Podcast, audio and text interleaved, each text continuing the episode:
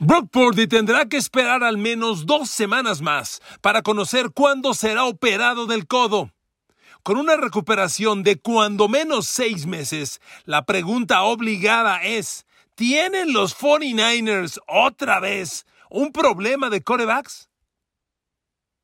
Queridos amigos, bienvenidos a mi podcast. Gracias por estar aquí. Un abrazo con cariño, con afecto y con agradecimiento. Fíjese cómo son las cosas. Era diciembre y decíamos, bueno, San Francisco está hecho un jet. Es un super equipo, no le duele nada y le sobran corebacks. Garoppolo está en la banca y va a regresar podría regresar pronto. Trey Lance es el proyecto del futuro y Brock Purdy está imparable. Pero fíjese cómo cambian las cosas. De pronto, llega San Francisco como jet a los playoffs y en el primer cuarto, en el primer cuarto, el vaya, en la segunda serie ofensiva. Después de un three and out, lo recuerdo bien, tres y nada despejaron. En la segunda serie ofensiva, Brock Purdy se disponía a lanzar un pase, ataca por el lado izquierdo de la defensa, lado derecho de la línea ofensiva de Niners. Hassan Reddick, el linebacker, supera el bloqueo del, fullback Kyle Juszczyk, le pega a Brock Purdy justo cuando este lanzaba el balón y le lesiona el codo de gravedad. Es la lesión que en el béisbol conocen como la Tommy John Surgery, una operación de codo gravísima en la que se requiere un injerto en el tendón. Esta recuperación requiere mínimo seis meses de rehabilitación. Seis meses. ¿Ok? Le estoy grabando este podcast en la última semana de febrero. ¿Ok? Bueno. Y resulta que el, médico Ben Alchek, un súper especialista en esta operación de Tommy John en Nueva York, acaba de revisar a Brock Purdy y le dijo, ¿sabes qué? Sigues inflamado. Hay que esperar unos 15 días para saber cuándo operarte. A ver, amigos, yo les pido que hagamos un ejercicio bien facilito, ustedes y yo, bien fácil. ¿Dónde acaban seis meses? A ver, vamos a suponer, permítame, a veces me dicen que soy pesimista en la mayoría de los casos. Es posible que tengan razón, es posible, como dicen los abogados, suponiendo sin conceder, ok, digamos que chance. Hagamos una cuenta. ¿Cuándo se cumplen seis meses? Vamos a suponer que la primera semana de marzo le dicen a Purdy, ya estás listo, te opero la siguiente semana, digamos 10 de marzo, Vamos, especulemos usted y yo. 10 de marzo operan a Brock Purdy. ¿Cuándo son seis meses? Ok, 10 de marzo lo operaron. 10 de abril, un mes. 10 de mayo, dos. 10 de junio, julio, agosto. 10 de septiembre se cumplen seis meses. 10 de septiembre. Que si las fechas no mienten, va a ser tres días antes de que inicie la próxima temporada. ¿A poco va a estar listo para jugar? Sin entrenar? Ah, y ojo, la, y la indicación del, del, cirujano Bell Alshek, quien es quien practica esta operación, y le repito, un súper reconocido cirujano para esta operación de codo, su indicación es cuando menos seis meses. O sea, estamos contando usted y yo seis meses en el más optimista de los casos. Del 6 de marzo, seis meses, acaban el 6 de septiembre. Entonces, ¿De dónde sacan que Brock Purdy va a estar listo para iniciar la próxima temporada? Perdón. Y si es que el pesimista de Enrique Garay aflora, discúlpeme, yo creo, yo creo que soy el optimista en este momento. A ver, amigos, no lo creo posible. No lo veo posible. Y le reitero, estamos tomando el más optimista de los casos, que la recuperación sean exactamente seis meses. Ok, luego entonces, ¿quién es el otro coreback de los Niners? Trey Lance. Muy bien, Trey Lance lleva dos años en los 49ers, dos años de lesiones, ¿ok? Y dos años de lesiones graves, ¿de acuerdo? No sencillitas. A ver, pues digo, nada más un dato. En, los, en, las dos temporadas que ha jugado Trey Lance, ha perdido 29 partidos por lesión. Hoy Trey Lance tiene 29 partidos perdidos por lesión, cuatro partidos jugados. Ese es tu coreback de la próxima temporada si Purdy no está. nuevamente les pregunto, si el pesimista de Enrique Garay aflora, háganmelo saber. Yo veo esto como, por favor, como algo congruente. ¿De dónde sacan ustedes el optimismo de que Purdy sí va a estar listo cuando los seis meses se cumplen el 10 de septiembre? Y ojo, estamos especulando usted y yo que lo operan el 10 de marzo, cosa que hoy ni fecha tiene. Insisto, Ben Alchek, el cirujano, le dijo, nos vemos los primeros días de marzo, tómate unos 15 días más para que baje la inflamación. Y ojo, estamos en marzo bueno, cerrando febrero, y sigue inflamado el codo. Un codo que tiene ya un mes de lesionado, ¿ok? Un mes. El Super Bowl fue el 12 de febrero. Ese partido fue a finales de enero, ya tiene más de un mes y sigue inflamado.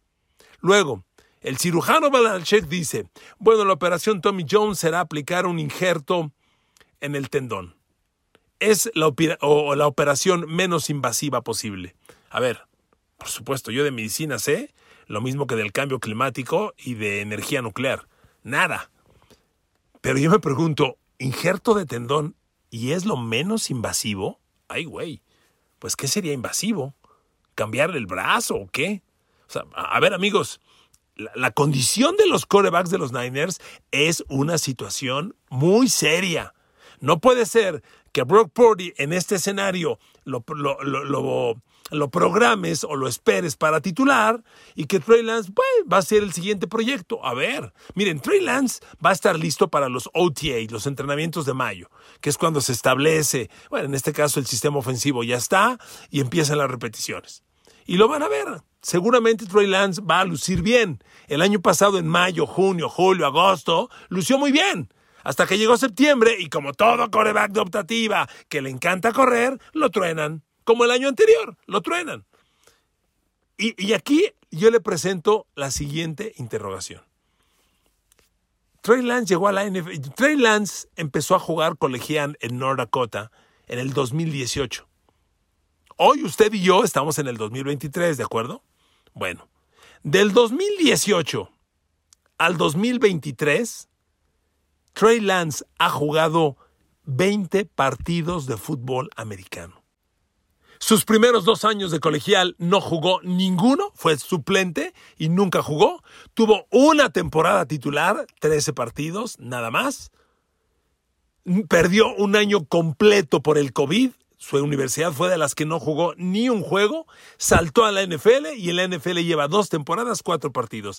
Este chavo lleva 17 partidos jugados, corrijo, 17, 13 de su, de su único año de colegial, cuatro en la NFL. ¿Tú le apuestas a un coreback que tiene 17 partidos jugados desde el 2018? Perdón, nuevamente, si el pesimista Enrique Garay aflora, háganmelo saber. Yo trato de ser congruente y ver la realidad. Para mí, el realismo es lo más importante. Este chavo ha jugado 17 partidos desde el 2018. Y es el plan B. Y Brock Purdy no tiene ni fecha de operación, le esperan seis meses, cuando menos, de recuperación que se van a cumplir arrancando septiembre. ¿Y es el titular? A ver amigos, a mí me disculpan por favor. Aquí si el pesimista afloró de nuevo, pues el pesimista toma el volante y lo siento mucho. San Francisco tiene una bronca de corebacks y una bronca severa. Eh, así cambian los escenarios. Y miren, yo les quiero decir lo siguiente. El año pasado, arrancando la temporada, usted y yo recordamos, lo platicamos, San Francisco, por el conducto del, gerente general Johnny Lynch y el coach Michael Shanahan, le dijeron a Jimmy Garoppolo, Jimmy Jim, que te vaya bien, compadre. No te necesitamos. Suerte, éxito a buscar equipo. Y de pronto se lesiona Trey Lance. Y ahí tuvieron que meter reversa y, ay, Jimmy G, oye, fíjate que si te quedas, quédate. Y se quedó y les empezó a enderezar el, banco, el, barco hasta que otra vez se lesionó Jimmy Garoppolo. Y entonces surgió el personaje Brock Purdy, ganó siete partidos consecutivos, tuvo unos números increíbles. A ver amigos, Brock Purdy acabó con 113 puntos de rating. 113 puntos. Jugó 7 partidos, que ya no son pocos, ¿eh? 7 partidos es prácticamente media temporada. Y honestamente jugó increíble, porque luego estaba por ahí el tema, no, no es Purdy, es que es un gran equipo y con, ese equipo con cualquier coreback funciona. Mentira. ¿Quién dice que con cualquier coreback funciona un equipo? Por Dios. Por eso les decía un día, a ver, pongan al chicharito de coreback, a ver si es cierto. Digo, si es con cualquiera, yo me apunto, ¿no? A ver, ¿quién se apunta? No es cierto. Brock Purdy jugó a un nivel excepcional realmente excepcional. A ver, el chavo acabó con 13 pases de touchdown, 4 intercepciones. En realidad, tres intercepciones, porque de las cuatro, una la lanzó cuando entró de relevos antes de ser titular. Desde que se convirtió en titular permanente, acabó con 13 de touchdown, tres intercepciones. Le ganó a los Raiders en Las Vegas. Le ganó a Seattle en Seattle. Le ganó a Tom Brady Tampa Bay. Le ganó a Miami. Le ganó dos a Arizona. Le ganó, le ganó a, los Cowboys, por favor. O sea, Brock Purdy y por supuesto a Seattle en playoff. Brock Purdy jugó a un nivel excepcional. Acabó con 100, para decirle el dato exacto, le dije 113 puntos, permíteme corregir, 107.3 de rating. A ver, ¿sabe cuántos corebacks acabaron la temporada con más de 100 puntos de rating? 6. Ok, jugando 17 partidos. Brock Purdy solo 7 son grandes números, excepcionales. Y que San Francisco no lo vaya a tener es preocupante. Honestamente, muy, muy preocupante. Y como le decía, si Trey Lance es la alternativa, Trey Lance fue freshman en North Dakota State en el 2018. Jugó un partido.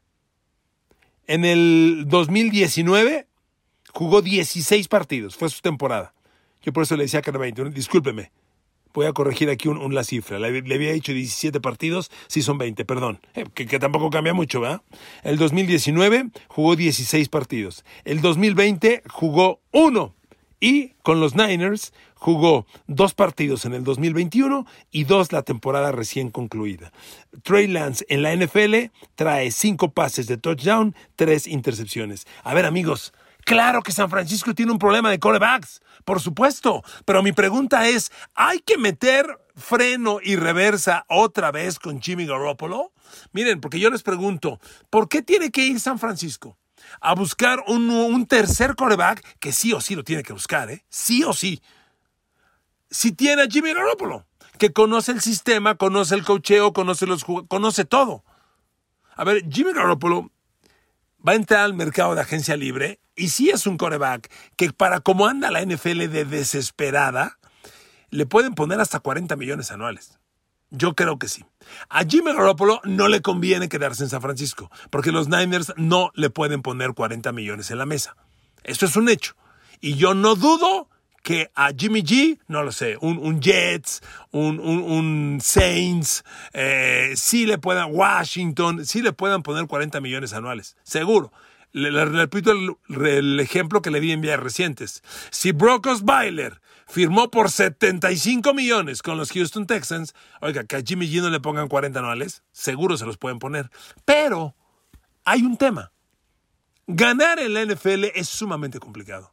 Y Jimmy G sabe la clase de Ferrari que es San Francisco. Es un super equipo y va a regresar casi intacto. Digo, el casi, habrá algunas piezas que se muevan, pero va a regresar casi intacto. Entonces, hay una oportunidad muy grande de ganar el Super Bowl o de competir por el Super Bowl, para no alocarnos, de competir por él. Lo vimos todos. Hombre, fue frustrante para la afición de 49ers, estoy seguro, que llegan a playoff, llegan contra Filadelfia, todos esperábamos un maldito partidazo y en la segunda serie ofensiva se acabó el partido. Se acabó la temporada para San Francisco. Ahí se dan cuenta lo que es tener o no tener coreback. Porque Josh Johnson como tercera opción de coreback, a ver, perdón, no existe.